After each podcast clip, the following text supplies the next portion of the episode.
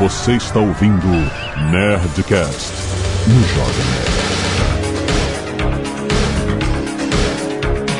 Landa, landa, landa, nerds! Aqui é Alexandre Antônio do Jovem Nerd. Eu quero ver quem é que bate no Copacabana Redeemer. Olha aí, já tá atualizada essa lista. Aqui é o Rex e o Batman vence todo mundo. Aqui é o Marcelo e eu queria muito um crossover de roteiro bom com Star Wars. Ah, Eduardo Spore, não cruzem os raios. Aqui é o Azagal e eu sei que vai ter John Wick. Já tô até vendo. Sim, nerds! Estamos aqui para mais uma edição do Nerdcast, a Batalha de Crossovers, onde a gente pega personagens de vários universos diferentes da ficção e bota eles pra brigar e a gente decide quem ganha. E na verdade não bota eles pra brigar, bota eles na nossa imaginação e só, né? Cospe o resultado. E-mail. Canelada. Dame lata.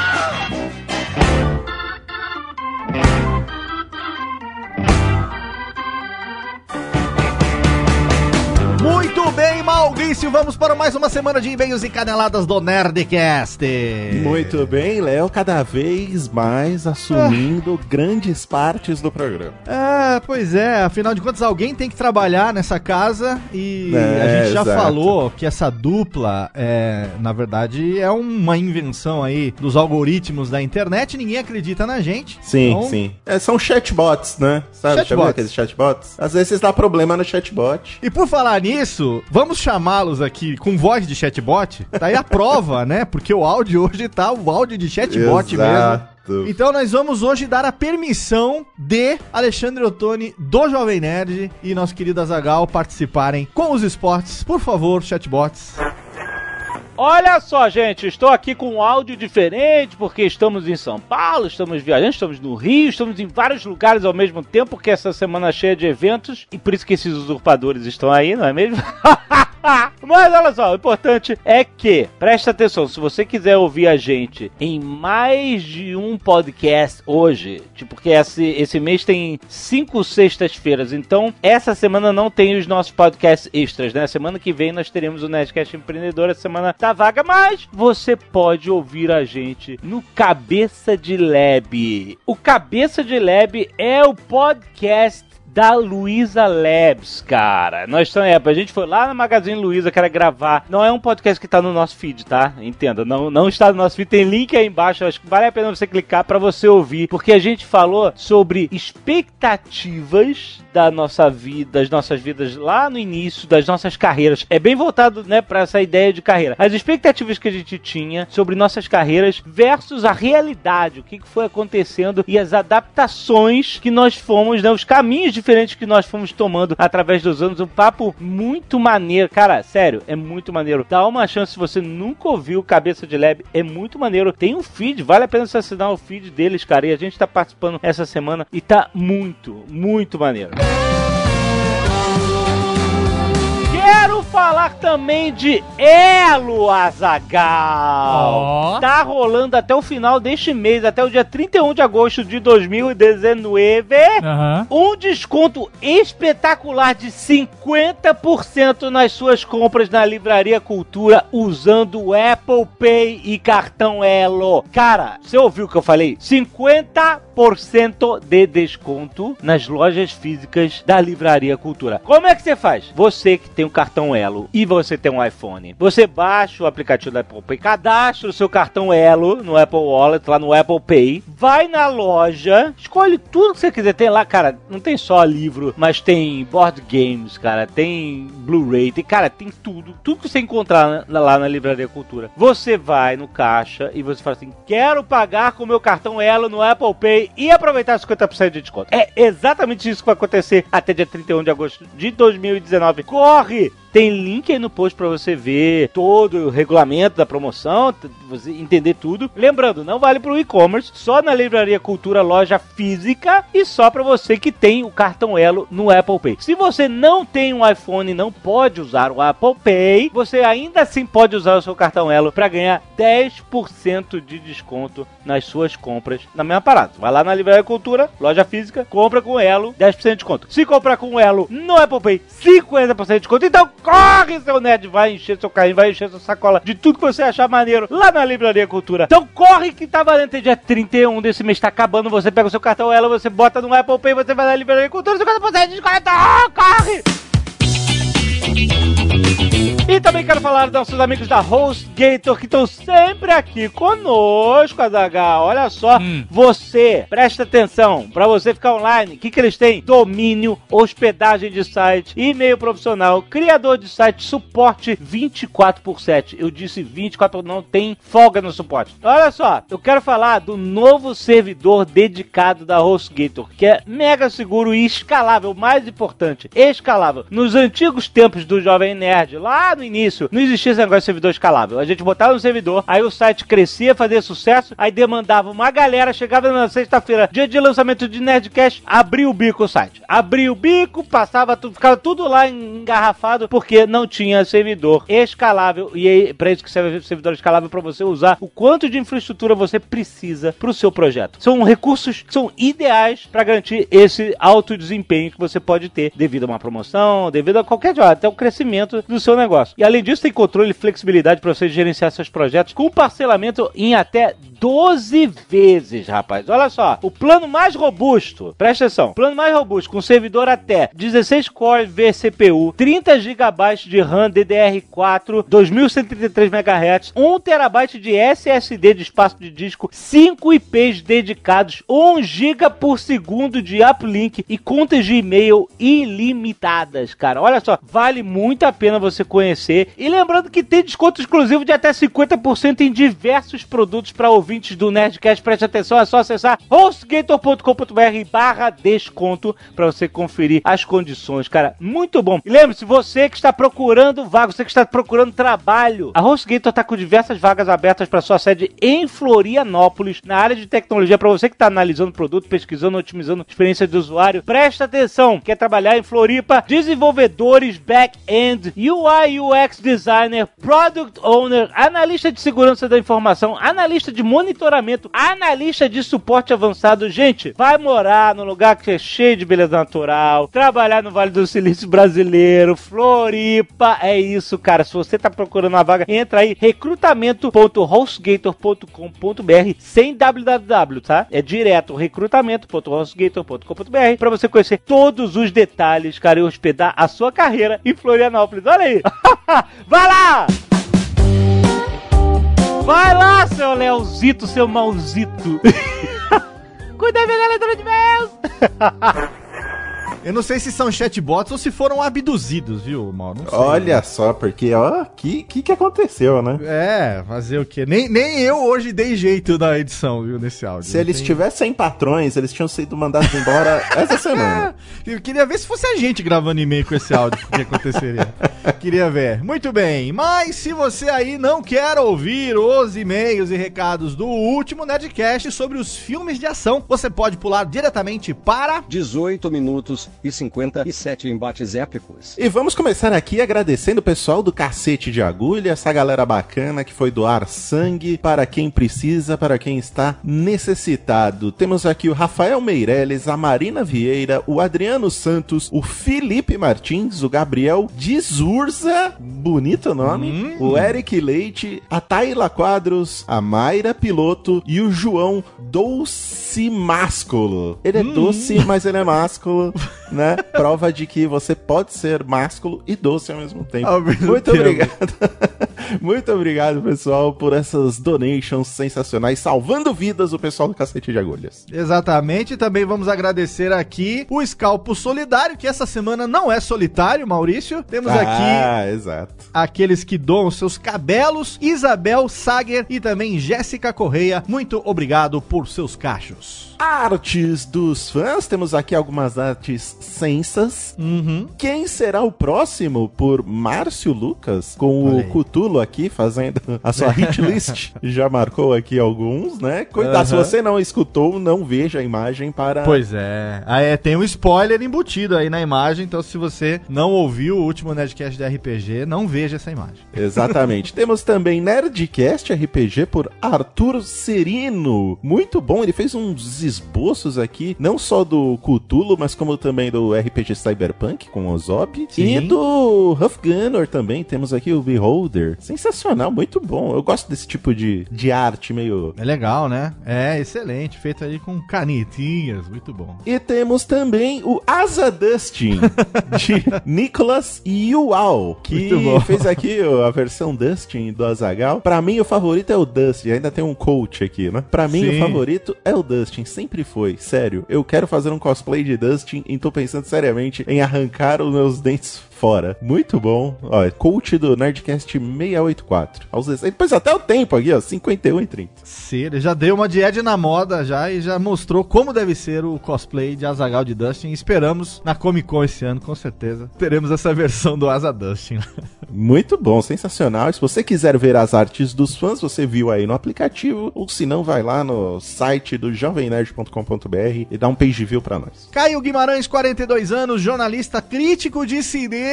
Lá vem, Ah, Maurício. Deus. Em Dayatuba, São Paulo, quando vem os chamados especialistas aqui, aí você sabe o que pode acontecer. Olá, nerds! Nerdcast 687, melhor filme de ação de todos os tempos do Ocidente. Foi mais uma sensacional viagem nostálgica proporcionada pelo melhor podcast de todos os tempos do Ocidente. No entanto, sente... é porque deve ouvir os japoneses e compara e com Ah, certeza, com né? certeza, Ah, né? com certeza. No entanto, sente falta de dois ótimos filmes estrelados quase em sequência pelo Arnoldo e que, na minha opinião, são subestimados. O primeiro é O Último Grande Herói de 1993. O filme abusa da metalinguagem para brincar com a mudança de paradigma dos heróis de ação que estava acontecendo na época, passando do modelo exército de um homem só, tipo John Rambo e John Matrix de Comando para Matar, para o do outro herói que resolvia mais as coisas na inteligência do que na força bruta, como outro John, o McClane, com a história de um garoto que vai parar dentro de um filme do seu ídolo, interpretado pelo Arnold Schwarzenegger. O último grande herói tira um sarro de vários clichês dos filmes de ação, clichês que o próprio gigante austríaco tinha ajudado a disseminar. É um filme bastante divertido, mas é uma pena que o público não tenha comprado muito essa premissa, o que resultou em fracasso de bilheteria. Duas curiosidades extras para o público nerd são as presenças no elenco de Ian McKellen, apenas Gandalf e Magneto, e de Charles Dance, o Tywin Lannister de Game of Thrones. Mas o último grande herói é mais uma comédia, né, do que o filme de ação, necessariamente, né?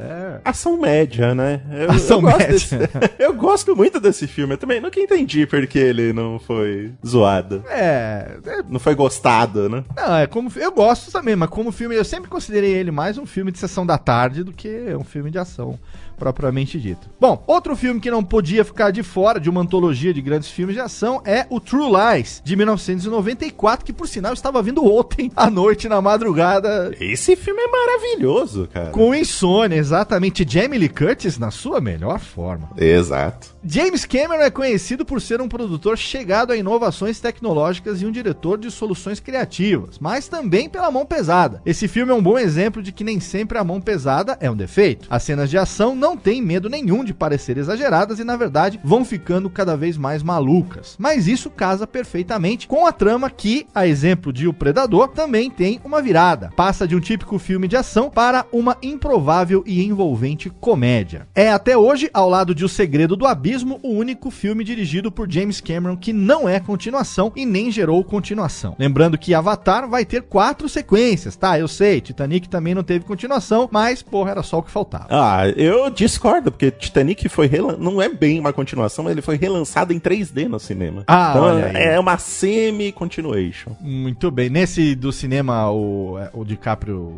cabe em cima da tábua ou morre também? Nem em 3D a Rose Nem deixa 3D ele cabe na tábua. É. Muito bem. PS aqui, tem um pós-scripts aqui. Azagal disse que assistiu a série de TV Missão Impossível. Alexandre Ottoni, do Jovem Nerd, se surpreendeu e disse que a série não era da nossa época. Pode ter ficado confuso, mas a verdade é que os dois estão certos. O Alexandre provavelmente estava se referindo à série original, exibida na TV americana entre 1966 e 1973. Já o Azagal possivelmente estava se referindo ao remake, produzido entre 1988 e 1990 e que passou na Rede Globo entre 1990 e 1991. Espero ter acrescentado, esclarecido alguma coisa. Um abraço. Olha só, sobre esse PS, eu É. acho que o Azagal se referiu à original, sim, de 66 a 73, porque eu sou um ano mais velho que o Azagal e eu tenho a memória dessa série original que passava, sim, com certeza, quando era criança. O Azagal deve ter visto a série dos anos 60 da Missão Impossível, que eu também tenho memória dela. E aliás, não era um remake, viu? Era uma continuação, porque o Jim era o mesmo. Ah, não era remake! Não, era continuação, era o mesmo Jim. Lembra Ah, que ele abria tem a, a ah, gravação? Ele falava, é, boa tarde, Jim. Sua missão, Ah. caso você deseje aceitá-la. Tem razão, Maurício. Olha aí. Canelada da canelada, hein? Muito bom. O Alexandre Ottoni do Jovem Nerd é um falso nerd. É. Ele vai ser deposto. Ele é o falso nerd ou ele é mais jovem do que a gente imagina? Eu não sei.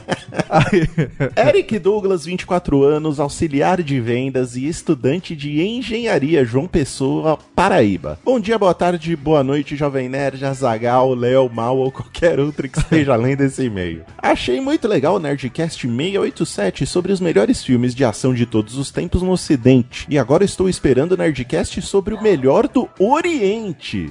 Mas Hum, olha senti falta de vocês citarem um filme recente de ação que, na minha humilde opinião de merda, é o melhor dos últimos anos. Melhor que John Wick. Olha aí. Hum. Uso dizer perante a repressão do Azagal, melhor que Missão Impossível do Tio Cruz. Falo de Baby Driver, filme dirigido por Edgar Wright, que é um primor de técnica, edição, direção e ação com cenas de perseguição alucinantes de te deixar colado na cadeira do cinema. Tem muito tiroteio, cenas de tensão e um elenco sensacional. O filme também tem uma trilha sonora que, apesar de não ter músicas tão marcantes quanto as do Tarantino, se encaixa perfeitamente no filme, com o diretor costurando as cenas com as músicas. Talvez não seja o melhor filme de ação de todos os tempos no Ocidente, mas de longe é um dos melhores filmes de ação dos últimos tempos. Bem, essa é a minha pequena contribuição para esse maravilhoso podcast. Fica a dica de filme aí para quem não viu. Obrigado e continue com um excelente trabalho. Olha, só defendendo eles, eles gostam muito de Baby Driver, viu? Driver Azagal é queria legal. fazer cosplay de Baby Driver aí, inclusive.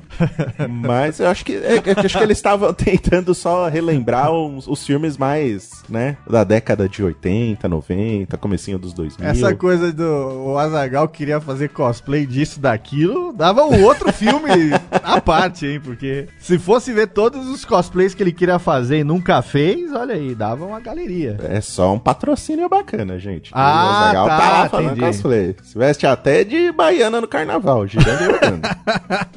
Muito bom. Fred Miranda, 36 anos, gerente comercial Vitória Espírito Samba. Escuto o Nerdcast há anos e já enviei vários e-mails imaginários. tá.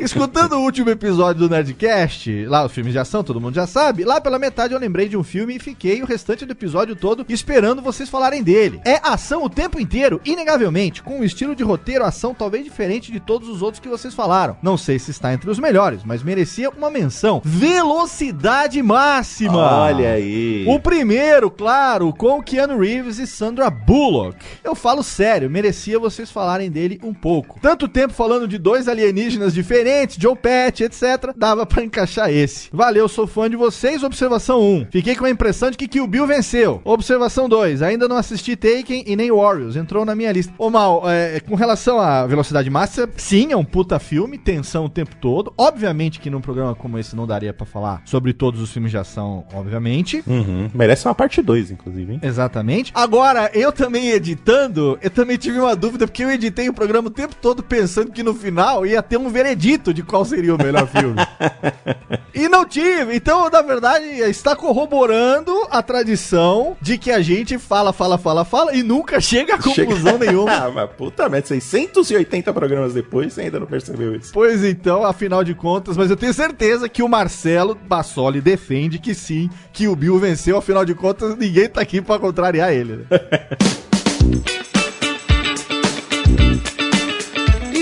antes de começar esse programa, Leozito, vamos Sim. falar daquela loja que nós abençoamos, Sim. nós trazemos a novidade, porque aqui com Léo e Mal a coisa é séria, Sim, a coisa exatamente. acontece. Por isso, com muito orgulho, anunciamos a pré-venda dos livros Protocolo Blue Hand, Alienígenas e Zumbis. Olha que fenomenal. Se você aí, nerd leite com pera, é da nova geração e não sabe, os livros do protocolo Blue Hand são obrigatórios para qualquer nerd que se preze, porque a gente precisa primeiro localizar e proteger o Blue Hand. Essa é a primeira regra do protocolo. Mas Exato. cada um desses livros, o protocolo Blue Hand alienígenas e os zumbis, eles têm todo o conhecimento, todas as diretrizes que vão guiar nós aqui, mortais, para a sobrevivência caso essas. ca- Caso não, quando essas catástrofes acontecerem. Quando a gente for invadido por alienígenas, como é que a gente vai fazer? Qual é a ordem do protocolo a ser seguido? Quando a humanidade se transformar naqueles zumbis,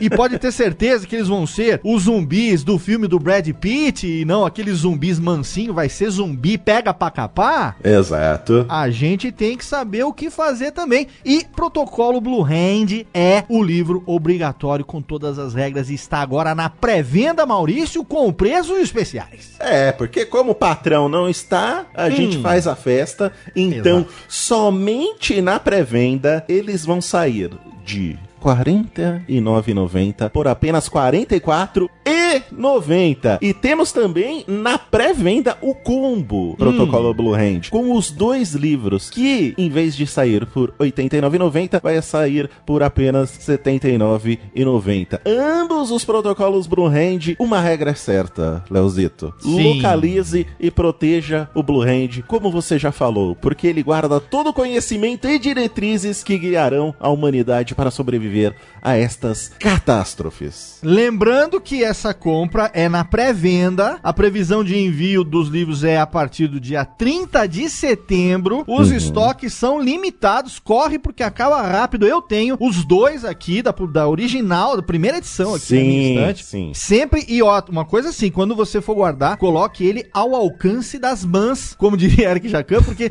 você precisa pegar e sair correndo. Não pode esquecer, ele, o livro Protocolo Blue Hand faz parte do kit básico de sobrevivência. Ele é essencial. Exatamente. E esses valores que o Maurício falou, de R$ 49,90 por R$ 44,90 cada um, e de R$ 89,90 por apenas R$ 79,90 o combo, são valores só de pré-venda. Então corre lá, porque você tem que garantir os seus antes que os estoques acabem, Maurício Nunes. Exato, é um livro que sempre acaba rápido e a galera fica de chororô depois porque não tem mais. Então eles estão voltando aí, aproveitem. Aproveita a pré-venda dos livros Protocolo Blue Hand. Estar preparado é sobreviver. Reserve agora. Em breve tá chegando. E Maurício, por onde anda o Blue Hand pra falar disso?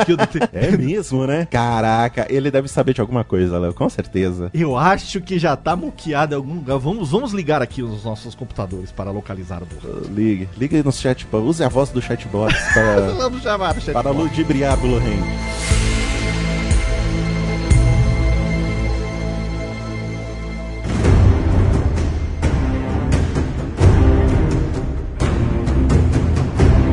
Já tenho um crossover aqui pra começar. Diga. Eu não sei com quem vai lutar contra. Eu só vou botar aqui o desafiante Ah. e vocês vão ter que trazer o desafiador, vamos Certo. assim dizer. Alguém pra bater nele. Exato. Pior final do que Game of Thrones. Lost. Boa! Um final ruim contra o outro É, final ruim?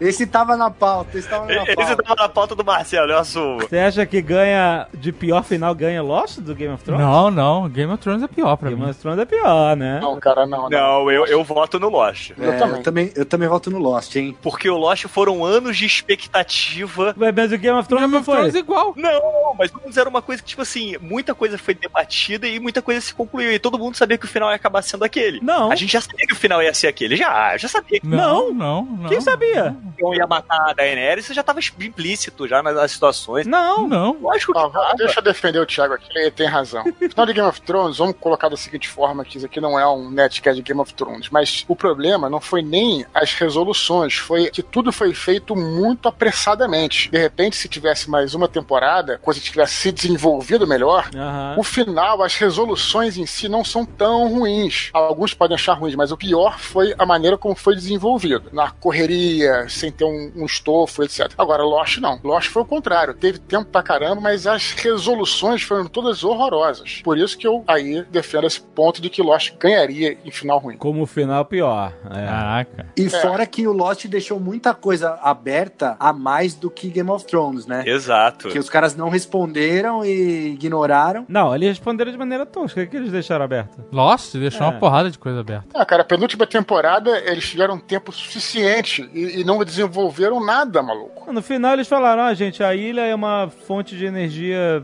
divina sinistra. Sustentável. E todo mundo tentou estudar essa porra durante o tempo. E aí tem duas entidades aqui que ficam brigando. E é isso aí. Mas por que, que eles foram pra igrejinha? Ninguém. Pra igrejinha? É. Por que, que eles foram naquele limbo? Não faz sentido. Aquele limbo é tipo assim, só, só vamos pro céu quando todo mundo morrer. O limbo foi uma desviada da tangente. É, Lost realmente é um final Foi pior, um vai. Deus Ex. machina. Lembrando aqui do limbo daquela raiva.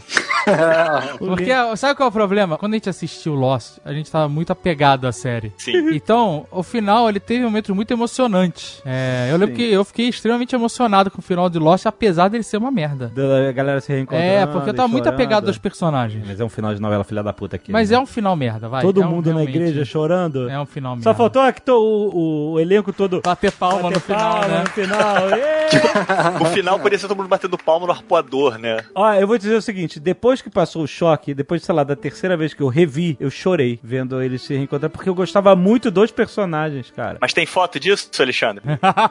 Não tem. Eu chorei porque eu gostava muito dos personagens. Aí eu, eu, eu entrei na história deles, nessa viagem deles se reencontrarem depois da morte e tal, não sei o quê. Mas depois, quando você para pra racionalizar, Não, é muito o ruim. roteiro é muito ruim, Maldito cara. Stephen King, malandro. Ele que Então, jogou essa aí, ideia no ar. O final do Lost é tão ruim que as pessoas têm uma impressão errada de do final do Lost. Você lembra aquele negócio de, ah, no final vai estar todo mundo morto. E aí, tipo assim, ah, e aí no final tava todo mundo morto. Mas não tava todo mundo morto na ilha. Não, ninguém falou isso não, cara. Tem muito, já vi muita gente falando assim, ah, no final do Lost tava todo mundo morto. Então, Sim, tem essa percepção. então eles não estavam mortos na ilha. Eles morreram depois, Depois, cada um a seu tempo. cada um a só seu que tempo. quando você morre, o espaço-tempo é diferente. Mas, mas existe, ó. pre- Eu sei. pergunta pro amigo. Existe uma impressão errada genérica das Vira pessoas. pro amigo que está à sua direita e pergunta o que ele acha do final do Lost. de que as pessoas estavam mortas o tempo todo. Ele vai achar que era. Eu confundi. Não é que não é que estavam mortas, é porque é o seguinte: quando na primeira temporada o nego perguntou se a Ilha de Lost era um purgatório, eles Isso. falaram que não era, certo? Eles falaram. É. Mas aí vamos lá. No final eles não estavam mortos, mas a Ilha de Lost era um purgatório. Na, é, metaforicamente. Deu a entender, né, de que os caras estavam fazendo o que o contrário do que tinham dito. Mas tem um Porque- detalhe que você não tá lembrando, Eduardo. Porque Sim. no final do Lost, eles saem da ilha. Eles conseguem fugir da ilha. Eles conseguem botar aquele avião pra decolar e eles saem fora da ilha. Eu lembro Entendeu? disso. Pois é, então, tipo assim, isso? eles saíram da ilha, eles já não estavam mais ligados à ilha. Aquele final foi, tipo assim, foi um purgatório deles, onde cada um foi morrendo ao seu tempo, mas parece que todos Não, resolveram cara, esperar se não é reunir falando. mais uma vez pra ir pro É céu. o que eu tô falando. O tempo que eles tiveram nele de Lost serviu pra eles resolverem os conflitos que eles tinham anteriormente na vida. E isso é um purgatório, pra se expurgar os pecados ou tudo mais, entendeu? Por isso que tem essa associação. Não tô falando que era um purgatório Claro, verdadeiro claro. que eles morreram, mas serviu como, entendeu? É porque eu acho que você paga os seus pecados em vida, entendeu? Não depois de morto. E o que a, a série apresentou na temporada final, que parecia ser, na verdade, uma realidade alternativa, Parecia ser a realidade alternativa. Pra de repente chegar no final e você vê que não. Eles estavam, tipo assim, vivendo uma fantasia do que seria o mundo ideal pra eles, mas eles já estavam mortos. É, porque tem aquela parada do mundo diferente, né? Eles vivem. Tem uma realidade alternativa, ainda tem isso. Porque, por exemplo, o Sawyer parece um policial na história, É, né? É um cara que senhora. caça bandido. E aí, de repente, não, ele não tava caçando ninguém. O Desmond vira um cara ricão, fodão, né? É, era, era tipo o mundo para o multiverso e aí você É, não tava Deus entendendo livre, nada na realmente, sexta temporada. Aí no Lost final. foi pior do que Game of Thrones. Já foi. Let's get ready to rumble! Thanos de 2018 versus Thanos de 2014. Hum.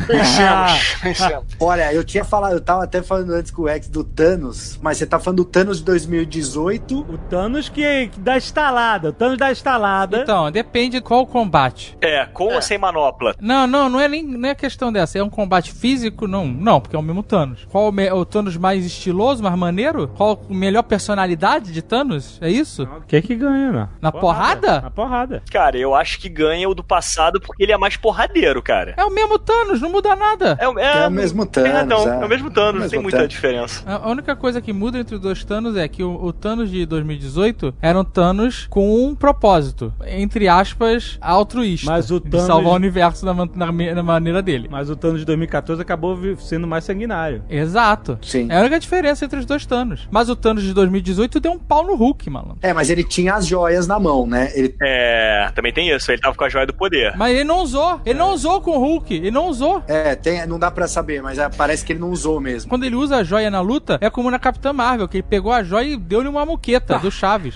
Mas a joia dá um poder inerente pra pessoa. Além do, do que ele controla, ele ganha uma essência ali. Como é que você sabe disso? Porque mostra isso. Toda vez que ele coloca a joia na, na manopla, ele é envolto de uma energia. Aquilo ali já é uma modificação física nele. Mais mas ou menos, você né? não sabe Porque senão. É, sim, já, já é um poder imbuído ali, cara. É item mágico, malandro. Mas todo mundo. Tava o Loki lá com a joia no cetro e, e todo mundo pegou em joia. Ela não funcionava. Nesse filme ela não funcionava assim. O Doutor Estranho vivia com a joia no pescoço, mano. Ela não dava nenhuma habilidade especial pra ele. Ele escondia ela, inclusive. O que eu entendi é que nesse filme, é, nesses filmes, na verdade, as joias elas tinham um superpoder, né? Item mágico, mas elas precisavam ser ativadas. Senão elas só soltavam uma energia descontrolada. Tanto que quem tocou na joia sem ter a capacidade de suportar isso, como aquela menina lá do colecionador, Aham. ela explodiu, não lembra? É. Não, Sim, o próprio Star-Lord, né? Ele pega ela na mão e já começa a, a desfazer, assim, né? É, E tanto é. que os guardiões vão dando a mão um no outro, sem usar a joia, né? Mas aí, o que dá a entender mesmo, quando elas estão na manopla ali, o Thanos, ele ativa ao bem, ao bel prazer dele, né? Quando É, ele quer, exato. ele usa e ela acende, né? Mas eu não sei, essa disputa dos dois é difícil, mas eu fiquei pensando, na porrada, um outro vilão derrubaria o Thanos, qualquer vilão, de qualquer Lobo, filme. talvez? Não, é, mas, sim, mas daí seria, teria que puxar os quadrinhos, né? É, mas pode, ó. Mas eu tô falando de filme mesmo. De filme, não, não vejo nenhum outro vilão na porrada pra levar o Thanos. Ah. Porque o Thanos ganhou do? Thor, do Capitão. Pô, mas do Capitão ele ganha, né? De olho fechado. Não, mas o Capitão com Não, martelo. mas o capitão, tá com tava martelo. E pela assim. tradição do mar... Não, pela tradição do martelo, aquele que impunha o martelo passa a ter o poder de Thor. Ou seja, quando ele pega o martelo, ele passa a ser um Thor. Por que, que o Capitão não botou o martelo em cima da cabeça do Thanos e largou? É só isso, né? Em cima do pé, né? é, como o Thor fez com o dragão lá, aquele dragão. Ainda na Marvel, o Galactus, ele apanha do Thanos? Tem no quadrinhos tem uma briga dele, sim. Pô, mas uma formiga contra um, um gigante? É, eu acho que o problema aí Não, foi. isso não quer dizer nada. Você nunca jogou God of War, pô? que o cara vai na unhazinha do, do Colosso e, e entra lá e sai. O Kratos ganharia do Thanos. É, pois é. Não, vamos, vamos primeiro fazer. Primeiro é resolver o boa Galactus. hein? Primeiro- o Galactus, resolve o Galactus aí. Eu não sei os poderes do Galactus. Eu só sei que ele se veste mal. Mal demais. Cara, o Galactus, ele, ele é uma versão menor dos Eternals, né? Ele é uma entidade cósmica devoradora de universos, né? De planetas, na verdade. É... Ele já apareceu em filme, ó. Você não queria, Marcelo, que tinha aparecido em filme? Já É, mas a forma que ele apareceu no filme é tão tosca, aquela nuvem de. É, mano, é muito ruim. Mas nos quadrinhos tem esse embate e o Thanos bate no Galactus. O Galactus fica todo. É mesmo, todo é? fudido. Mas é. com a, com a joia, logicamente, né? Com a manopla, né? Então, agora eu não lembro se Eu ele sei que, a no, no- manopla é, eu sei que nos Sim, a quadrinhos, quando. é foda, cara. Então, nos quadrinhos, quando todas as entidades cósmicas aparecem pra derrotar o Thanos, ele tá com a manopla, ele faz todo mundo desaparecer. Com a manopla ele é invencível. É, não, o mais legal é ele mesmo 2014 ali, com a lâmina dupla e a armadura, né? Uma porrada mesmo. Porque vende mais boneco, né? Porra, é. Isso não tem dúvida. Sério que ele com capacete e, e hélice de helicóptero vende mais boneco que é com a manopla? Gente. Que isso, gente. Eu gosto muito mais do Thanos sem armadura do que o Thanos com armadura. Eu acho o visual dele carecão, sem armadura, só com a manopla, camisa regata, mamãe só forte. Regata, né? Regatinha. Eu acho mais maneiro.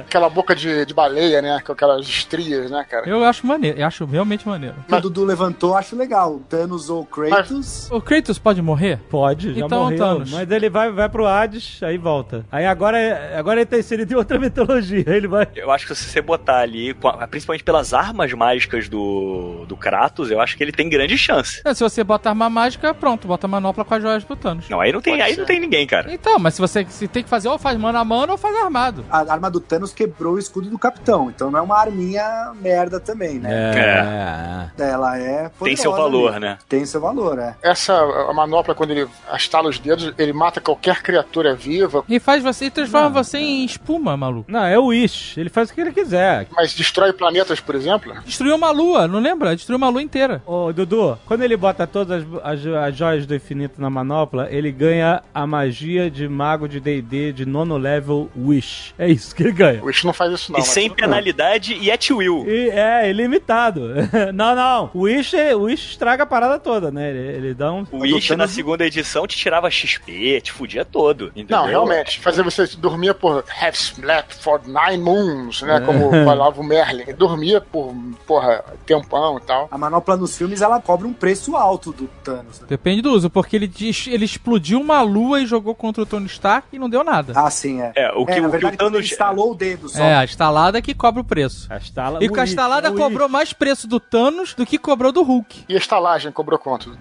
Nossa senhora, nossa, foi, foi muito fraco. O Se bem Thanos- que quando o Thanos instalou, ele já tava na merda. Ele tava com o machado do Thor enfiado É, no braço pois dele, é. né? E o Hulk ficou todo de bracinho mole Ficou lá, de cara. tipóia. Ficou, exatamente. É, tava no peito, o Mar É, e, e pelo peito que eles estão falando, parece que nas sequências do filme, o, o braço do Hulk vai ficar danificado por um bom tempo, assim, sabe? Legal, acho maneiro. Mesmo o poder de regeneração do Hulk ser foda, o braço pesou ali, sabe? A diferença na porrada é que o Thanos é, é mais tático, né? Assim, é um cara mais inteligente que o Kratos, né? O Kratos é cachorro louco, né? É, mas aí, ó, peraí, mas aí é o Kratos dos jogos antigos ou do novo jogo? O Kratos barbudo é um cara sábio, um cara. E ele manda aquele garoto lá na frente, vai, boy! Boy. Oi! Boy!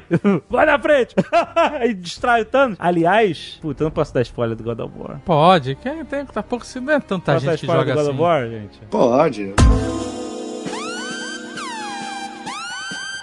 O filho do Kratos é o Loki. Sério? É. Sim, sim, sim. Então. Caraca, que zoado isso. Ele descobre no final do jogo. Nossa senhora. É capaz dele chegar pro Thanos e falar, né? Você matou meu filho! É, o Thanos matou o Loki mesmo. Caraca, vingança total, cara! Nossa! É verdade, ó. Esse é um Tá aí um fator. bom crossover. Aí é fator. Cara, Cara, olha- mistureba foda. Aí o Kratos tem chance mesmo. É Kratos motivado, rapaz. Let's get ready to Thanos versus o Maioral. Nossa. Porra! Aí sim estamos conversando. foi a primeira coisa que eu pensei. Thanos versus o Lobo. É isso que eu quero saber. Se você pega o lobo no ápice do poder dele, porque o, o lobo nos quadrinhos ele foi tomando vários downgrades, né? Mas o, o lobo ele tinha um poder que era dele, dos casarianos, que tipo assim, se ele tomasse um corte, o sangue dele virava um novo lobo. Caralho, tinha isso, pode escrever. Isso é muito zoado também. Cada cortezinho que o lobo levasse ia ter 500 lobos ali pra dar porrada no Thanos, cara. Mas o, o Lobo não sangra fácil também, tem isso, né? Não, não sangra, mas porra. Isso aí deve sangrar tão difícil quanto o Thanos. Pô, mas quebrou o escudo do Capitão América com aquela arma, cara. Tu acha que não vai dar um corte no lobo? O lobo segura o Thanos, pode. Só pelo fato de não poder morrer, se o Thanos Não, mas o dedo. já. Mas ele morre. morreu e voltou. E o céu e o inferno não aceitam um lobo. Eu sei. Aí o Thanos instala o dedo. Ele volta que nem um. Olha só, se o Thanos instalar o dedo e mandar o lobo pra dentro da joia da alma, que é o que acontece nos quadrinhos, teoricamente o que aconteceu. O lobo ia fuder a joia da alma ia fuder dentro. a joia! ia sair lá de dentro. Aí dava até uma história maneira, hein? Caralho, o lobo ia matar tudo dentro da joia da alma, cara. Caraca, é muito bom. Isso seria uma... A joia da alma ia pedir pra sair. Pra mim, chega. Caralho, a joia da alma cuspir o lobo pra fora. Chega! Na manopla, em vez de ter uma joia, ia ter o lobo na manopla, assim, sabe? Ele ia olhar pra manopla e ia ver a cara do lobo dentro da joia, assim, mandando ele tomar no cu. Ele ia fazer aquela cara de saco cheio que ele faz, né, no, no filme. Tem uma hora que ele faz, que ele, putz, esses caras não me, não me deixam em paz. Imagina o Thanos tentando dormir e o lobo gritando dentro da joia. Aê, sou merda! Vem pra cá! Vem pra cá! Se por um acaso ele estar dentro da joia inibe as ondas de rádio que tocam dentro da cabeça do lobo, e o lobo tem isso, né? Tem uma Tem música isso. que toca em loop na cabeça dele, transmitida por uma rádio no, no- no universo. e aí teve uma vez que os caras tentaram derrotar o lobo enterrando ele em concreto. E ele tava de boa no concreto. Lobocop. E aí o, o concreto bloqueou as ondas de rádio. Aí o lobo ficou louco porque não tava ouvindo a música e quebrou o concreto. Não, não foi assim não, Dave. Foi como? Eles enterraram o, o lobo no concreto, numa piscina de concreto, e o lobo ficou lá. De boa. Aí a rádio falou: Bom, já que ele morreu, a gente precisa mais transmitir essa música. Aí a rádio cortou a transmissão. Aí que o lobo saiu, entendeu? Muito escroto. A primeira coisa que ele faz é ir na rádio, E inclusive. obrigar os caras a tocar, porque ah, os caras são reféns. E o, o, o lobo tem golfinhos galácticos. Sim, os Mas- melhores amigos dele. mas- Inclusive é uma das quedas do lobo, é golfinhos. Se ele matou metade da vida do universo, ele também matou golfinhos. Nossa. E aí temos a motivação do lobo. E se o cara matou o DJ? Se o cara dá estalada? Se o cara dá estalada e matou o DJ? Nossa! Aí ele se fudeu, mano. Tem. Golfinho e DJ, fudeu. Caraca, realmente não tem chance. Cara, olha, há muitos anos atrás a gente tem registrado aqui o meu ceticismo no sucesso de um filme do Deadpool. Falar que é impossível ser bom um filme do Deadpool. Você acha que a gente deve registrar aqui nosso ceticismo no filme do Lobo? Eu não duvido. Eu- eu- assim, fazer. o meu, única, meu único receio de um filme do Lobo é a caracterização ficar maneira. Porque o Lobo é um albino, né? Aham. Então, isso pode gerar uma certa estranheza. Tem muitos fanfilmes de lobo por aí. Tem, E eu tem sempre acho maneiríssimo. muito esquisito o tom de pele do lobo. Nunca É, me mas é- incomodou, não, cara. É, Até mas não porque- é que ele é albino, né? É, até porque nos os- quadrinhos ele não é branco. Ele é um tom de azul muito, muito claro, quase indo Ah, pra cara. branco, entendeu? Peraí, galera, vocês estão discutindo uma parada que hoje em dia você tem a computação que transforma o Capitão América num maluco de 80 anos. Isso é mole de fazer, cara. Mas vamos lembrar aqui que o lobo é da DC, né? Não é da Marvel. Não, aí Então, então, então vai é ser bom. Então pode ser. Então Aí vai sim. ser bom. O Lobo versus DC. Lobo versus o DC Filmes é foda, maluco. Esse foi um combate difícil. Ele subindo o prédio da Warner. assim. vocês estão falando do Thanos, né? Aí o Lobo aí deu um bug aí, você falou. Eu falei, não, vai ficar legal, porque, pô, é do MCU, né? Aí um segundo depois, puta, descer, puta Caraca. que pariu. O Deadpool só deu certo, também tem que lembrar isso. Porque foi. Comédia, um fi- né? Não, não é só isso. É porque foi um filme que eles tiveram. Tipo assim, a, a Fox não, não, não levou muita fé no filme. Levou, claro Levou. Não, gente, ela chegou a cancelar o projeto. Aí o Ryan Reynolds lançou. Quem? Reinald Reynolds? Esse cara você não vai entrevistar, você não consegue Não, acertar o nome dele? Ah, Ryan Reynolds. o Ryan Reynolds lançou o trailer que Sim. eles improvisaram, aquele teaser, e aí todo mundo fez uma comoção e aí os caras voltaram a pensar em produzir o filme. Ah, eu sei. Teve essa história por trás. A Fox não acreditou no filme. Então, mas agora que o Deadpool é um conceito provado de sucesso, por que, que eles estão esperando pra soltar um filme do Lobo no mesmo estilo? Tem um fator, né? O filme do Deadpool era mais barato do que seria um filme do Lobo, que aí precisaria de mais recursos, né? E tem uma outra também, olha. O Lobo tem duas versões mais clássicas, né? Tem uma terceira versão que ele é mais franzino e tal, mas essa não durou muito tempo, né? Nossa, é. Não, foi uma 9,52, porcaria. Mas tem a versão dele que é com aquele cabelo meio, meio Goku, né? É arrepiado. e tem uma versão do Lobo Dreadlock. Eu não curto o Lobo Dreadlock. Eu gosto do, do Lobo Saiyajin. É, Sa É, o Lobo. Saiyajin é bom. Beasley, é. Esse sim. Esse é muito bom. Eu, eu gosto dele com aquele, aquele bulldog do espaço, sabe? É. Corrente, arma pra cacete. É, o Dog. É, seria legal. Cara, a gente falou, tinha que ser um filme com o Jam- do James Gunn, do Lobo. É, isso Esse aí. era o filme que a DC precisava. É Temos aí. esperança porque James Gunn está coordenando a direção dos filmes da DC agora. É. Temos esperança. Vamos falar com a Warner, Marcelo. Vamos dar esse toque neles lá. Eu acho que eles ouvem a gente aqui. Vamos, vamos fazer. Você deu o toque pra eles contratarem o James Gunn e deu certo. Tá vendo? Agora tem que ser head do departamento de filmes de heróis. É, é isso aí. Aí ele faz o filme aí do Esquadrão. Ele tá fazendo com o Esquadrão Suicida, né? Isso, é. Ele faz o Esquadrão Suicida, dá certo, e aí já bota um lobo na mão dele. Olha aí, que bonito. Puta, ia ser irado. Ia ser irado. Tem que ser um cara grande, né? Também pra fazer o Lobo. O Rex entrevistou o cara que, né? Toda hora que fala com Ah, Eu entrevistei um cara chamado Roman Reigns, que ele é Ah, do, do WWE, WWE, isso. E o pessoal comenta muito que ele lembra o logo. E realmente, o cara tem a. O cara é alto. é- Ele parece o Momoa, né? Mais ou menos. assim. Ele, te- ele parece um Momo, exatamente. Ele tem um porte e ele tem a- as estruturas faciais que lembram um lobo, sabe? é foda que o Momoa foi pra Aquaman, porque ele parece um lobo, né? Também daria um puta lobo, cara. Eu acho que ele parece pra caralho. Não o é, lobo. cara, se a DC decidir dar um reboot aí, foda-se. O cara vai fazer dois personagens. Ué?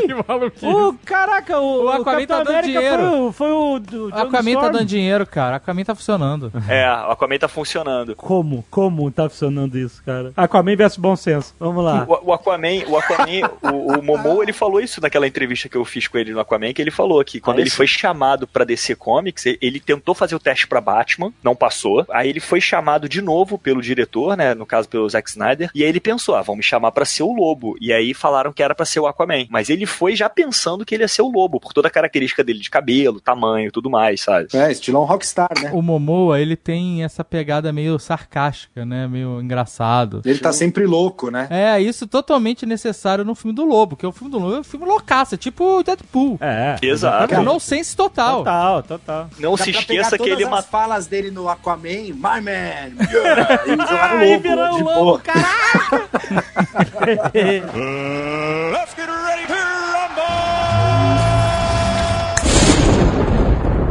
Os monstros de um lugar silencioso versus os monstros de Bird Box. Caraca. Hã? Porra, um não veio, o outro não ouve. Fudeu. não vai dar em nada. Os dois ouvem. Não, um vai pelo que se vê. Não, não, não. Não. não. Sim, sim. é, el- elas flutuam e quando a pessoa vê, fica louca. E as criaturas do mundo silencioso, elas são cegas. Isso. Não, mas a- as criaturas do Blind Box, elas são físicas. Bird Box. É, do Bird Box. Então, A gente não sabe, a gente não sabe. Não tem, não, não, dá sabe. pra saber, esse não que é o sabe. problema, entendeu? Entendeu? O, o que dá pra entender no filme é que, tipo assim, toda vez que alguém vê, a pessoa entra num estado de loucura, menos os loucos, Que são que... os fanáticos, né? Então, os fanáticos que aceitam aquela catástrofe que eles olham e aí aceitam aquela loucura e não se matam, aceitam aquilo como uma seita, mas, tipo assim, e a galera que se mata. A gente não pode dizer que as criaturas do Bird Box são Cthulhu. É tipo o Cthulhu, é uma parada bem... Cara, faz algum É. sentido, sim. Faz, É. Faz um sentido, mas tem que levar em consideração que o poder deles só funciona quando eles são vistos. Mas no Então- Cthulhu também, né? Sim, a loucura. Então, os monstros do lugar silencioso não vêm. Então, mas a. Ah, entendi. Fez agora? Eles são imunes ao- aos... Ah, então é um bom combate mesmo. Faz sentido, esse combate é bom. Não entendi o que você falou, Alexandre. Eles não veem, eles não enxergam. Eles nunca iam ver. Então eles não vão brigar, cara. Não vão brigar, exatamente. Um enxerga e o outro não ouve, fudeu. É verdade. Não vai dar nada. Vai dar nada. Mas não ia dar sobrevivente nenhum, né? Porque a Exato. galera não ia poder falar e não...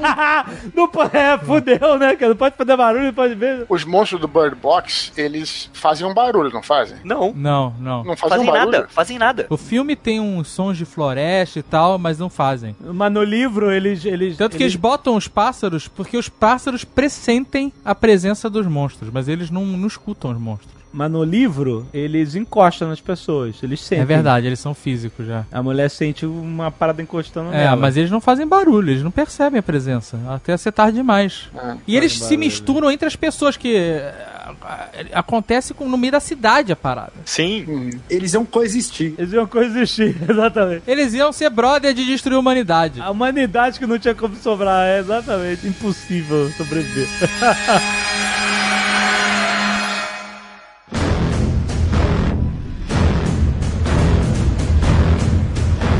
Brightburn versus Homelander. Boa. Brightburn é o garotinho, filho das trevas. O filho das trevas, o garotinho que tem o poder do super-homem, mas ele é do mal. E o Homelander E o é do The Homelander Boys. é o super-homem do The Então, Boys. explica, vamos explicar os personagens que muita gente não viu. Caramba. Exato. É, eu também não vi, não. Cara, mas Então- o Homelander é muito escroto, cara.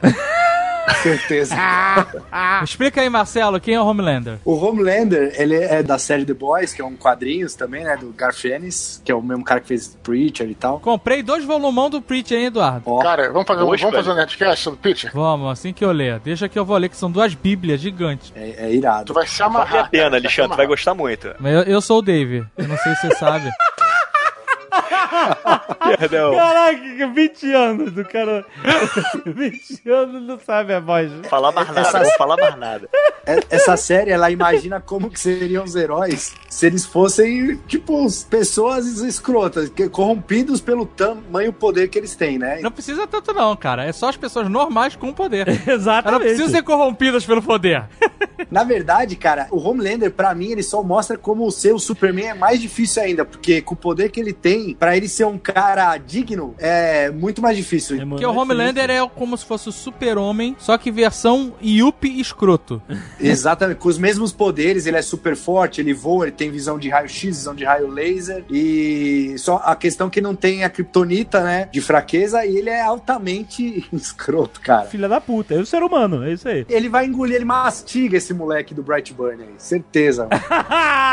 Ok, Mas o Black do Brightburn é sinistro, Rex, fala aí. É sinistro com a velhinha de escola, né, cara? Com a inspetora do colégio. Não, não, não é só isso não, cara. O, o Brightburn é legal porque, tipo assim, os poderes dele vêm à tona. E quando vem à tona, vem completos. Então, o, o moleque, ele é indestrutível. O moleque tem visão de calor, foda também. É, há, inclusive, aquela cena que a gente vê, quem viu The Boys até o final, o Brightburn fez primeiro. Vale lembrar.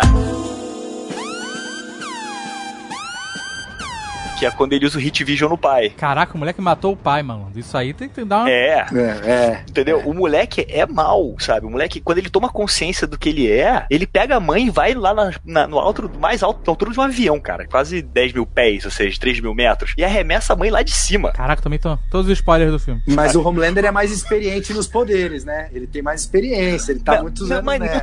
não, cheguei a essa conclusão contigo. Ele pode até ter experiência dos poderes, mas ele caga pros poderes dele porque ele é tão superior, e aí que eu acho Sim. que pode ser a fraqueza do Homelander, Pode inclusive. ser, pode ser. que ele se acha tão soberbo que ele, ele caga pras coisas. Por exemplo, aquela cena do. Quem tá vendo a série vai tomar um spoiler. A cena do avião mostra que, tipo assim, tinha outro jeito dele conter o terrorista no avião. O cara tem visão de raio-x, porra. Era só ele ver o terrorista pela visão de raio-x, É, mandar um tá hit vision.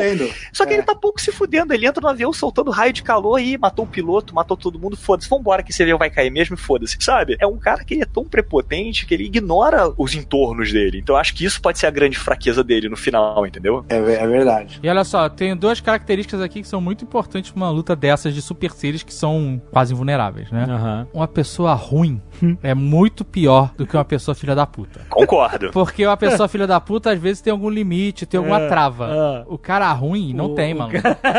O Homelander, assim, se fosse botar por elemento, ele vai pro Lawful Evil Chaotic Neutral. É. O garoto do Brightburn é Chaotic Evil. Eu sempre aposto na pessoa ruim. Então o moleque ganhava do Homelander? Eu acho que sim. Pela maldade, Eu acho que o moleque ganha. Mas acho que o, o que o Rex falou é verdade. Inclusive, tem um poder que o garoto Brightburn tem que o Homelander não demonstrou na série, que é a super velocidade. O garoto do Brightburn tem super velocidade. Então é um poder a mais aí pra você colocar de vantagem, E sabe? criança a gente sabe. Criança é ruim. Criança é lá. É. Criança é Ah, ruim, mano. fala isso.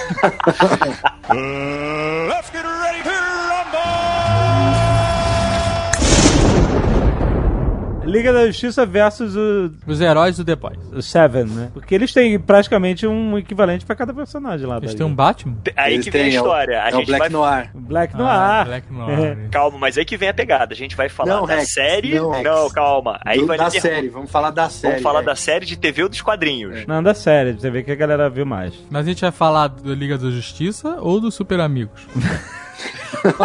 Caralho, super amigo. Se for a Liga da Justiça do Batafleck, velho, não precisa nem conversa, né? Também. Já, Porra! então, o Homelander ia matar o Ben Affleck rapidão. Eu acho que os The Seven jantam a Liga da Justiça. Eu acho que não. Até a Mulher Maravilha? O que acontece? No The Seven, eles são todos criados em laboratório, entendeu? E no universo da Liga da Justiça, a gente tem magia envolvida, a gente tem alienígena envolvido. Pera aí, mas qual é a formação da Liga da Justiça? A Liga da Justiça, se a gente pegar os básicos. Tem que ser os equivalentes ali, vamos, né? vamos pegar só os equivalentes, então, pra ficar igual pra igual. A gente tem o Black Noir e o Batman. O Batman janta o Black Noir, né? Também, né? Se for É, como sim. foi apresentado na série, sim.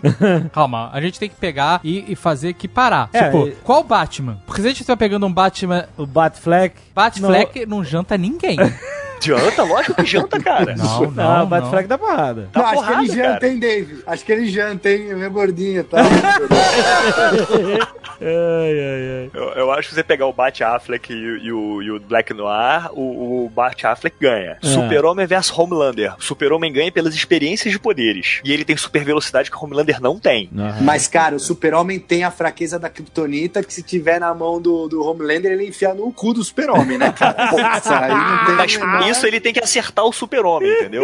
Não, tudo bem. E aí tem a super velocidade do super-homem que conta muito nisso. Você tem o Flash versus o A-Train, cara. Para aí, rapidão, mas só botando aqui um detalhe importante, é luta em equipe, então eles não vão lutar um contra o outro. É, não é Não, a mas, mano. mas na porrada cada um pega o seu, entendeu? O Homelander pode estar É pro V-Train lá e... É e- que a gente tá querendo dar equivalência de, De time. Pra, é, Mas alguém pode enfiar a Kryptonita do cu no super-homem e... Entendeu? aham. É, mas o Exato, único que teria força pra fazer isso seria o Homelander. Peraí, você tá levando em conta que o super-homem tá sempre com a bunda travada. se ele tiver relaxado, Ele se ele tiver relaxado, amigo, se tiver distraído, você não sabe. Eu acho que a diferença, por exemplo, da Mulher Maravilha é que ela tem, ela é muito mais experiente porque ela já viveu muitos anos, diferente da Rainha Maeve, que é uma humana normal. É. E Humana tem os itens não. mágicos. É, exato. Mas, por exemplo, a Starlight, ela é bem poderosa. Tem ninguém na liga, é, assim... Lanterna Verde. Então, é, tem o Lanterna Verde, né? É verdade, Lanterna Entendeu? Verde. Porque o A-Train também perde do Flash fácil. Porra. O A-Train é, é junk, o cara é viciado e tal. É, o cara tem que ter o uso de, de drogas pra subir o poder, né? Que lembra muito, inclusive, a versão do mundo paralelo da Liga da Justiça, que é o Sindicato do Crime, que o Johnny Quick, ou, é, Johnny Quick, ele também usa uma droga pra ter super velocidade, né? Aham. E aí o Homem Invisível lá? Não tem nenhum equivalente. É, o Translucent é, então não tem É, equivalente. o Translúcid ele é ele foi criado pra série, né? Ele não existe nos quadrinhos. Ah. Mas então, a pele dele é. Ela resiste. a- Ela É, mas aí ele é vulnerável, invisível. Aí por ele ser Invisível, invisível e invulnerável, a gente poderia botar o Ajax, né? O, o Martian Manhunter, que ele fica invisível também e ele é tão É. resistente quanto o Super-Homem, mas aí ele é telepata. É verdade. então ele não precisa de força pra derrotar o cara, é só dar um dorme aí, sabe? É verdade. É, a Liga da Justiça ia ganhar mesmo. É verdade. E o Aquaman versus o. O The Deep? Aquela marquinha de sunga. então a liga ganha. é. Ô Rex, o aquela cena que ele mata o golfinho, imagina o lobo colando no, no, no Dívia.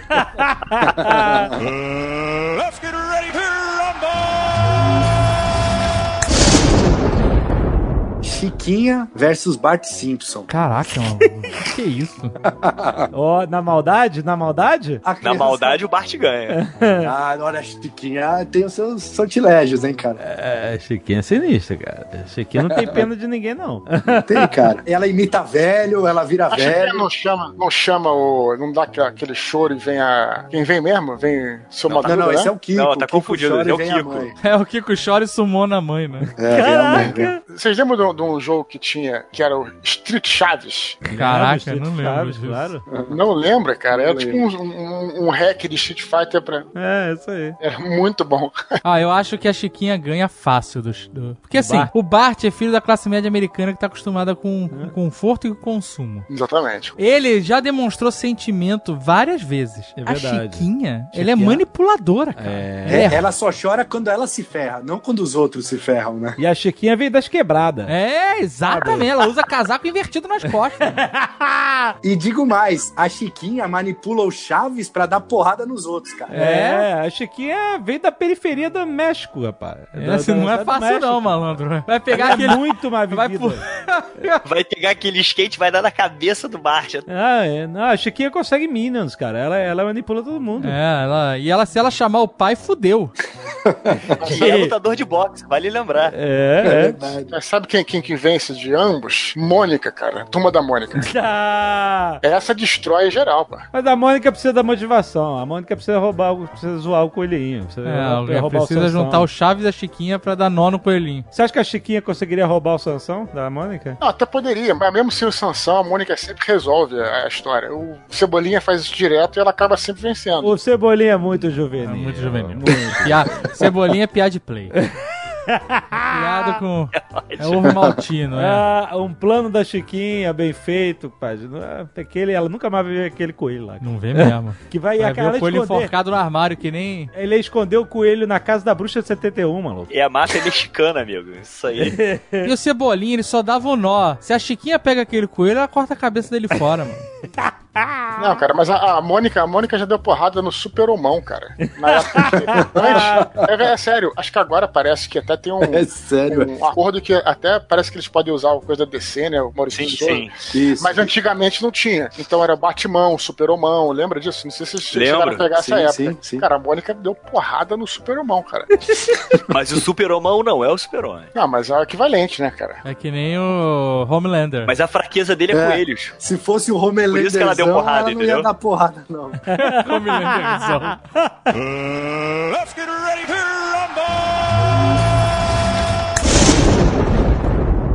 Bran Stark versus Mr. Glass. Nossa.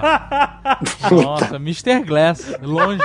De longe. Eu Acho que não, cara. Por quê? Porque o Bran ia falar que ia ali já voltava e não voltava. É, e porque o- o, é, o Mr. Glass é aquela parada, ele, ele, ele tá lá na cadeira de roda, não pode fazer muita força, pode quebrar os braços. Aí o Bran entra na cabeça de qualquer pessoa em volta, vai lá e dá um pescotapa no Mr. Glass. Não, Não o Bran não é, Não né? negócio entra. de entrar na cabeça das pessoas. Era só do Rodo. Não, mas de qualquer maneira, é aquela coisa, o Mr. Glass, ele, vocês falaram, é o cara do mal, o cara manipulador. É, seria um exato. bom vilão, de fato seria um bom vilão. Né? A não ser que a gente queira acreditar que tudo que aconteceu em Game of Thrones foi manipulação do Bran virar rei. Aí ele é o manipulador Essa master. teoria é boa, hein? Ah, ele é o Mastermind, né? E aí, se você pega eles no ápice, é Bran rei com Brienne do lado. Contra. Mas aí o Mr. Glass, ele, ele não faz nada ele mesmo, né? Ele manipula as pessoas em volta pra... Ele é o Mindinho. E aí, ó, ela tem a Brienne e o Mr. Glass tem o... Turconudo, Turconudo Ele lá, tem- ia contratar um Turconudo. Não, ele tem a Horda do Split. É, mas não controla aquele cara. Não, mas ele vai lutar. Vai ser Brienne contra o, a Horda. E aí? Eu aposto o na The Brienne. Beast. Eu aposto na Brienne. Não é a Horda, é o The Beast. Eu aposto na Brienne. Na Brienne contra o The Beast? Eu aposto na Brienne. Cara, o The Beast tem um corpo que aguenta disparo de bala. Mas a Brienne com a porra de uma espada que é uma aquela espada que o. Aço Valoriano, cara. De aço valoriano, meu irmão? Acho que ela decapita o The Beast. Com certeza. Pra ela é mais uma besta que ela tá destruindo. Apenas. Não, mas ó, o, o Mr. Glass ele ia convencer a Brienne que o Bran que causou toda essa merda toda aí. Ah, isso aí. isso aí. Aí sim. isso que ele ia fazer. Era isso que ele ia fazer. Ah, Peraí, peraí, vamos lá. Mas aí, e se, beleza, vocês falaram do é, manipulador, o cara é foda, manipulador. Mas ele contra o Mindinho, que também é manipulador, como é que fica aí? Aí o Mindinho dá um peteleco nele e mata ele, né? Não precisa muito Sem falar Ah, que mas o- manipulação, Dave, manipulação. Falando- Ah, de manipulação, é. E claro, ele que vai vilão, né? O Mindinho, ele não tinha muito foco, né? Ele ia, ele ia criando, fazendo as coisas dele lá e vendo o que acontecia, né? Eu acho que o Mr. Glass, ele é mais, mais objetivo, assim, né? O, Que o Mindinho, o Mindinho ia se adaptando. ele ia se adaptando, O exatamente. Mr. Glass, ele faz o plano desde o início. Exato, ele faz, ele cria exatamente o que ele quer que aconteça. O Mindinho, ele, ele joga o isqueirinho lá e vê o que que dá pra ver o que ele pode fazer depois, né? Pensar que o Mindinho ele caiu naquela manipulação da Sansa e da área, né? Facilmente. Realmente, o cara. E fora isso, Falhou. o Mindinho tem um fraco pras mulheres Stark, né? Ele. É, é isso aí que foi a queda dele aí, né? Ah, e o Mr. Glass tem deficiência de cálcio, pô. Que a galera tá de sacanagem. Botaram aqui na lista. Rei da Noite versus Faca de Pão. Faca de pau. Bom, a faca de pão de aço valeriano vai É, dele, né? Exato. Depende na mão de quem, né? Queria saber Rei da Noite versus o Rei do Camarote.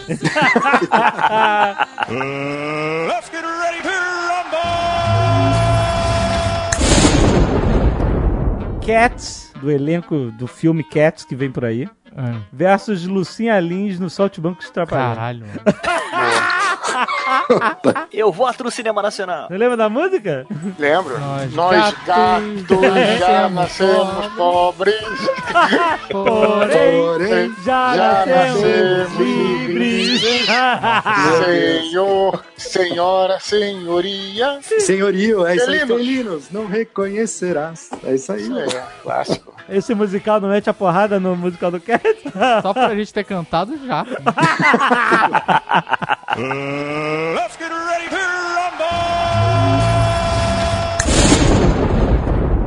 Mind Flayer do Stranger Things 3 Boa. versus o alienígena do The Thing. Ó, Início do tem, com certeza. Que são duas gosmas, são as gosmas. Mas era uma gosma cara, qual- infinita aquela lá, né? O cara. Não, cara, o The Thing era sinistro, cara. Era muito bem sinistro, é. irmão. Porque ficava no sangue, né, cara, nas células, né? É, é, nível celular. Ué, mas o, o outro também, só que aí você se desfazia e virava um monstrão.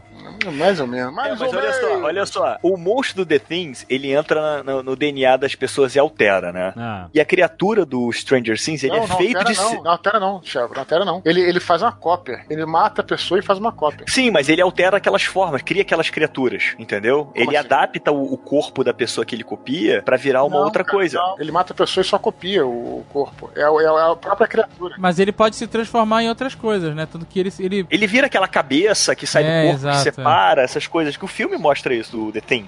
Não, tudo bem. Mesmo que ele copiando o corpo, ele cria uma estrutura celular. E, e outra coisa, a criatura do Stranger Things são feitas de seres humanos, Uhum. entendeu? Então, se ele consegue copiar, ele é capaz de copiar aquela criatura do Stranger Things e ficar mais foda ainda. Não, mas ele, pra ele copiar a criatura do Stranger Things, ele tem que pegar ela. Cara, mas, Pô, mas ele isso entra é fácil. cara. Entra- Mas ele se expandia mais rápido também, né? Do que o Mind Flayer. Mind Flayer de- ou não? Ele vai matando, ele vai matando e expandindo, né? É. Ele matou o cachorro, depois matou um cara. Aliás, quem não viu esse filme ainda, meu irmão, é sinistro. E eu vou te falar, cara. É um filme de É. 82, se eu não me engano, 81, 82. E que até hoje, com aqueles animatrônicos bizarros, o filme é maneiro, cara. É, um filmaço, tenso pra caralho. Qual que era o nome? É, o Enigma do Outro Mundo. Ah, é Enigma do Outro Mundo. Um Kurt Russell. Mas assim, ó, o monstro do Stranger Things tomou porrada da mão de criança, né? Fogo de artifício. De fogo e artifícios, né? Então teria que ser ele contra o Voldemort, né?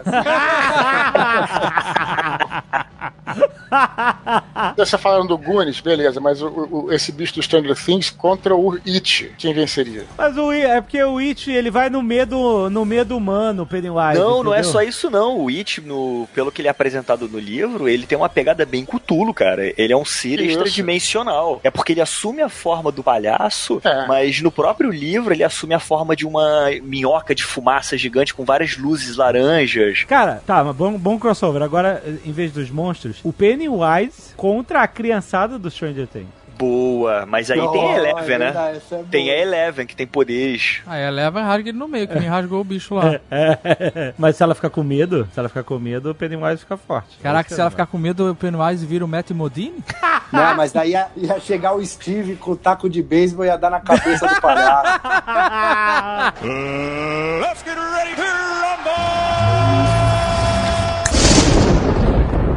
John Wick versus Punisher. Ah, começou.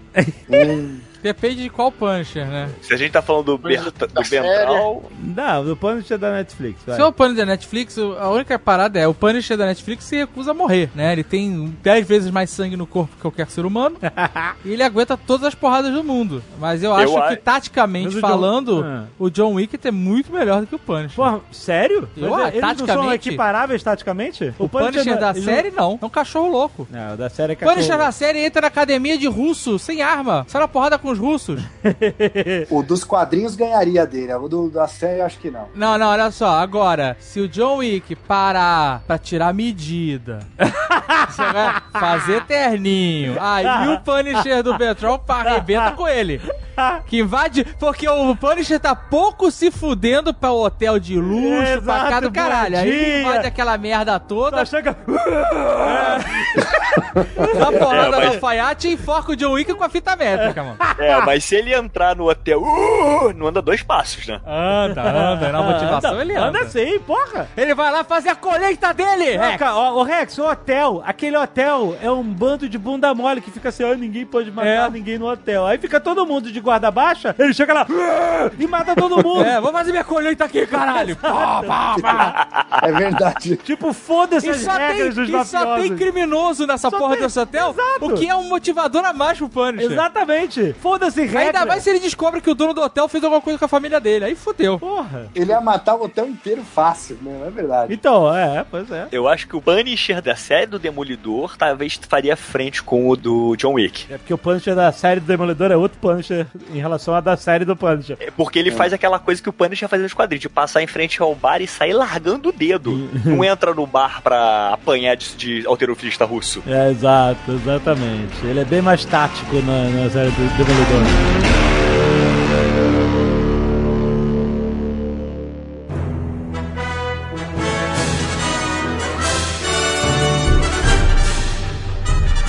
Episódio anterior da Batalha de Crossovers, nós fizemos o Luke Skywalker novo versus o Luke Skywalker velho, certo? Lembra? Certo. Sim. Eu quero saber, Azagal, Han Solo jovem versus Han Solo velho. Pô, também não tem nem combate aí, né?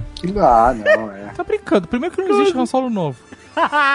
Só Han Solo velho. A não ser que você esteja falando do Han Solo Harrison Ford novo e o Han Solo Harrison Não. Ford velho. Não, não, Han Solo... Eu pensei nisso também. Han Solo Nutella, Han Solo Nutella. Mas esse cara apanha de qualquer um, né, cara? Apanha até do, do C3PO, tá brincando comigo.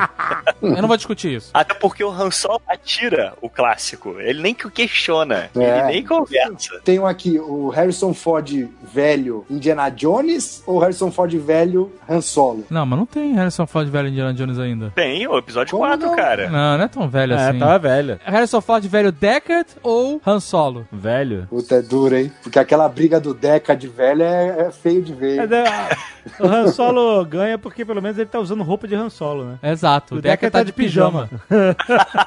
Agora a gente não pode falar isso perto do Eduardo, que ele acabou de ver o filme e gostou. Então vai ser. Gostei, achei maneiro, achei maneiro. Você é muito doido, cara. Você gostou daquela ceninha copiada do final? Que eu não sei como terminar o filme, vou, vou fazer copiar o final do. Lágrimas na neve. Lágrimas na neve? Não, achei maneiro, não achei que aquilo foi. Foi só uma referência, mas o que eu achei maneiro do filme foi justamente a filha dele, né? Ser aquela menina. Que eu acho interessante, quando eu vi aquela menina pela primeira vez, eu falei, pô, essa mulher deve ser. Peraí, é a Sean Young, e ela realmente era parecida. E a maneira como foi feito do cara achar que as memórias eram dele, depois era dela, achei, achei maneiro, cara. E acabou com aquela história também de o Deckard ser replicante, né? Que era uma dúvida que se tinha na época das edições especiais lá do, do Ridley Scott, né? Que eu sempre achei aquilo caído também. Deckard replicante, achei que ia ser demais. Então, curti o filme, cara. Achei um filme maneiro. Achei um filme. E esse cara, esse Denis Villeneuve, né? Fez a chegada, que é um. Esse sim, é um puta filme de ficção científica.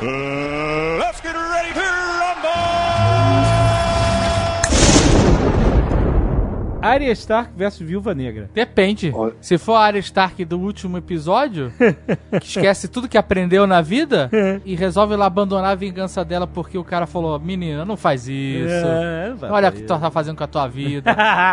Tá caindo tudo aqui, não faz isso não. Na verdade, descobriu que era Stark, o problema dela foi até alguém pra explicar pra ela pra parar. Se for a Arya Stark que matou e fez sopa de Frey, Aham. essa aí é motherfucker. Mas Dave, você resolveu o problema, porque se a Viúva Negra manipulou o Loki, É, pronto. ela manipula essa menina aí, ó, não vem, vem cá. Porra, verdade. vem cá que eu vou te ensinar o que é ser É. assassina de verdade. É verdade, é verdade. Talvez a Viúva Negra, ela nem derrote a, a, a Arya. Ela só pegue pro time dela. Cola na minha. Eu vou te ensinar aqui. Vem cá que eu vou te ensinar o que, que é bom. Te Pode mostrar umas crer. coisas que os russos me ensinaram. Não tem nem chance. E o Thor gordo versus o Thor magro. Thor gordo, sempre. sempre. Sempre. Representatividade. É isso que eu tô. Thor gordo é o meu Thor. E é legal porque ele- o Chris Hemsworth falou que é, era pra ele emagrecer depois, né, durante o filme. Ele ia voltar a ser o Thor magro, né? Aham. E ele diz que ele insistiu com os diretores pra ele continuar gordo até o final. Obrigado, Chris. Para. Ah, mas ele só tá insistindo nessa ideia porque o cara não aguenta mais comer frango com batata doce, né? Tá certo ele? Como é que a gente vai recriminar? Eu como frango com batata doce há 23 anos e sou feliz. É, mas tu tá mais inchado que ele, né, Rex? Ele tá mais... Não tô não que eu tô voltando à velha forma.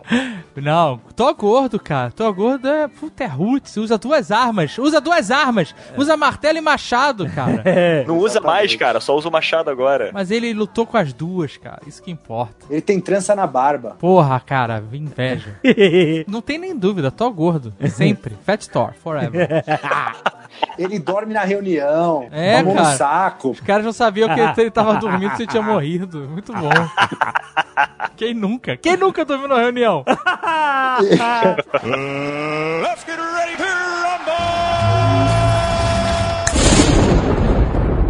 Capitão Marvel versus Mulher Maravilha. Boa. Eu aposto na Mulher Maravilha. Eu também.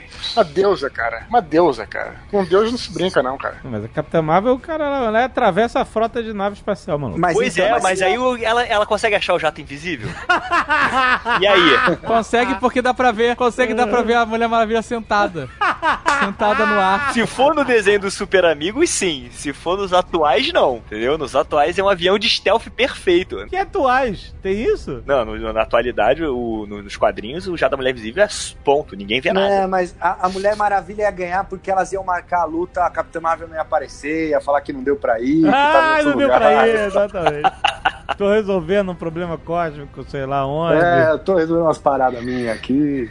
Ah, ia ganhar de WO. E a galera da tem mais, a Mulher Maravilha pode dar um laço da verdade ali na Capitão Marvel, hein? Ah. Tem, tem isso. Onde é que você tava nesse tempo todo? Sabia a verdade do, do Avengers. Ah, que a Terra tava garoto. se fudendo, onde é que ela tava? Exatamente, onde é que você tá? Tava lá naquela nave lá com a praia holográfica. É, isso aí.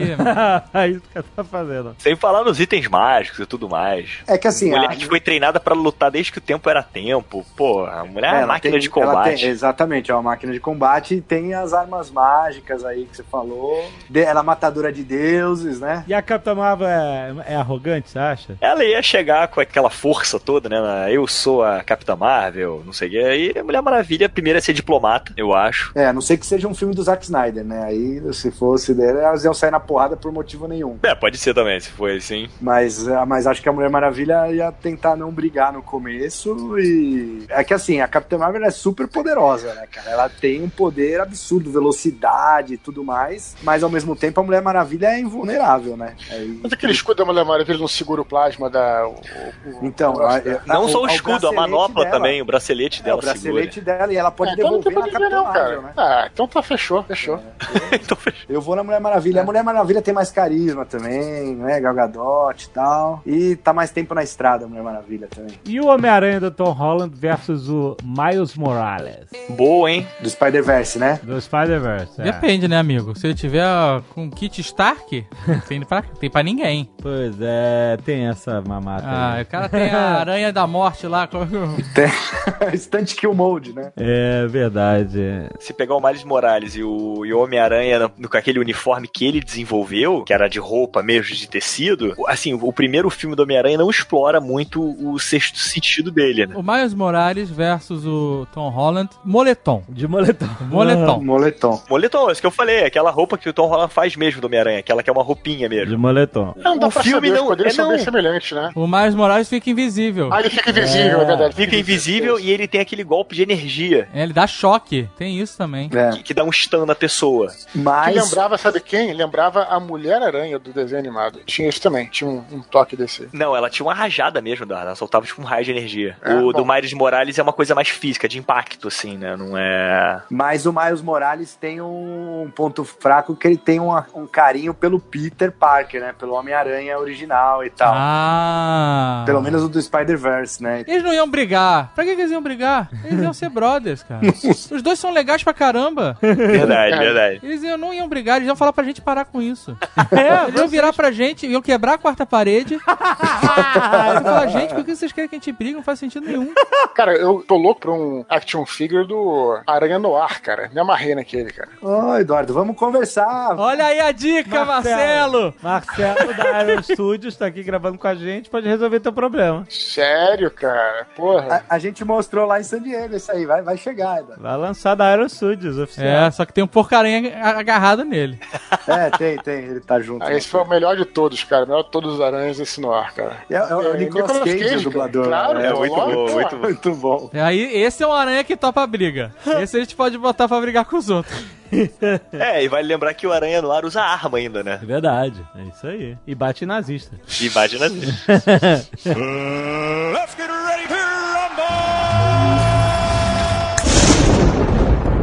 D20 do Rex versus D20 dos moleques de Stranger Things.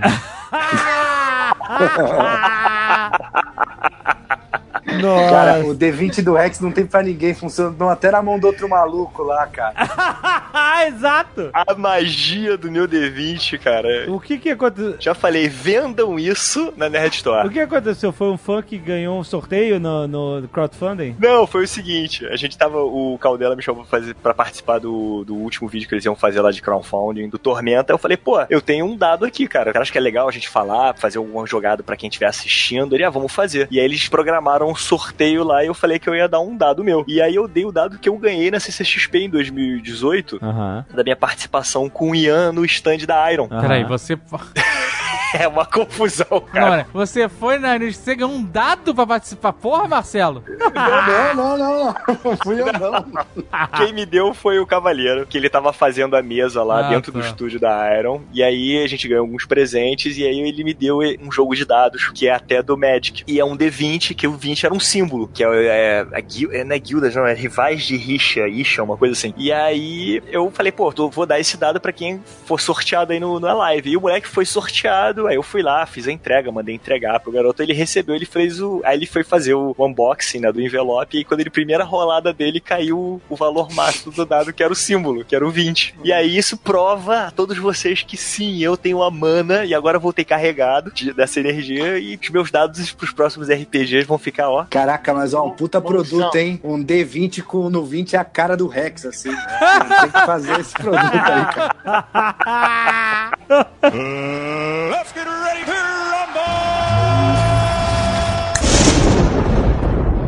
Quero saber Copacabana Redeemer versus Gypsy Danger. O que, que seria o Copacabana Redeemer? Porra, olha o cara que não escuta o Nerdcast. Tu não pula só os e-mails, não, né? Tu pula os programas também, seu safado. Eu não sei qual foi esse que entrou, cara. Eu estava viajando em minha defesa. É. Não parei para me atualizar dos meus podcasts. Não, mas é na viagem que você se atualiza. Baixa e escuta durante a viagem. Você não tem desculpa. Não, não. E nas nesses hotéis de luxo que tu fica aí em Londres e no Hawaii, as nossas custas, As custas de você. tem Wi-Fi. Mas aí eu tô num fuso horário diferente. Mas é, o Nerdcast você pode baixar em qualquer fuso horário. Não tem essa desculpa esfarrapada, não. Então, mas onde que ia ser fabricado o Copacabana Redeemer? Aqui no Brasil? É, esse que é o problema. né? Copacabana Redeemer nunca ia ficar pronto, gente. É a realidade do Brasil. Pois é. Que, ah, deixa, ia ficar pronto pra Copa, é isso. Achei ilustrações do Copacabana Redeemer. É isso aí. Feito por fãs. É o nosso robô, feito no Brasil. É, o seu, qual que era o nome dos robôs desse filme? Pacific Rim, eles tinham uns nomes. Jäger. Jäger. Jaeger. É nosso Jaeger. O problema que é que não ia ficar pronto, aí depois iam, e aí ia ser super faturado, aí ia um puta, ia ser feito pelo Odebrecht, aí ia dar merda, ia ter CPI. Lá no Rio não, não consegue fazer a ciclovia lá. Imagina o robô desse aí, que não tem como. Fala mal do Rio não, que vocês têm um buraco do metrô em São Paulo. Mas chama Copacabana, pô. Vai fazer no Rio o negócio. é, tem que ser no Rio, tem que ser ali na Praça Mauá. Senão ele ia ter que chamar Araraquara Redeemer. Esses nomes de índio maluco que tem em São Paulo. Mas aí tem um detalhe, né? Tipo assim, os Jaegers eram feitos pelo país, não era pela cidade, né? Não, mas então, mas ia ser feito no Rio, pô, ia ali na Praça Mauá, pai. Feito com vergalhões que sumiram, né? O Copacabana Redeemer, ou o Jäger brasileiro, ele só tem uma chance de funcionar. Ele ser feito lá no Recife, que é polo tecnológico. Aham. Lá talvez ele funcione, talvez saia do papel. No Rio de Janeiro, amigo. Tanta malandragem. Nego ia roubar os cabos do Copacabana Redeemer. É uma merda, cara. O Jaeger, na hora de lutar com o monstro, ele ia negociar antes, né? Ia negociar o preço da luta. Ia negociar. Ô, irmão, tu não quer perder, eu não quero perder, vamos... vamos... quer fazer rir, tem que rir. Quer, quer, quer É, exato. Quer, quer ficar com que parte aqui da- do mar? E o César Maia ia mandar inaugurar antes pra ele. Ainda tem isso, inaugurar antes de estar pronto. Antes de estar merda. pronto, é aquela cortar a fita. E quem seria o piloto? O Rubinho?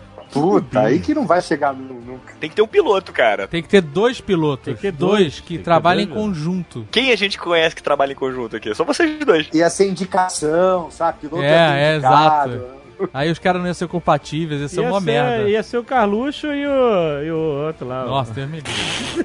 Papai, eu quero ser piloto. papai, eu quero ser piloto, papai. Copacabana Redeemer, papai.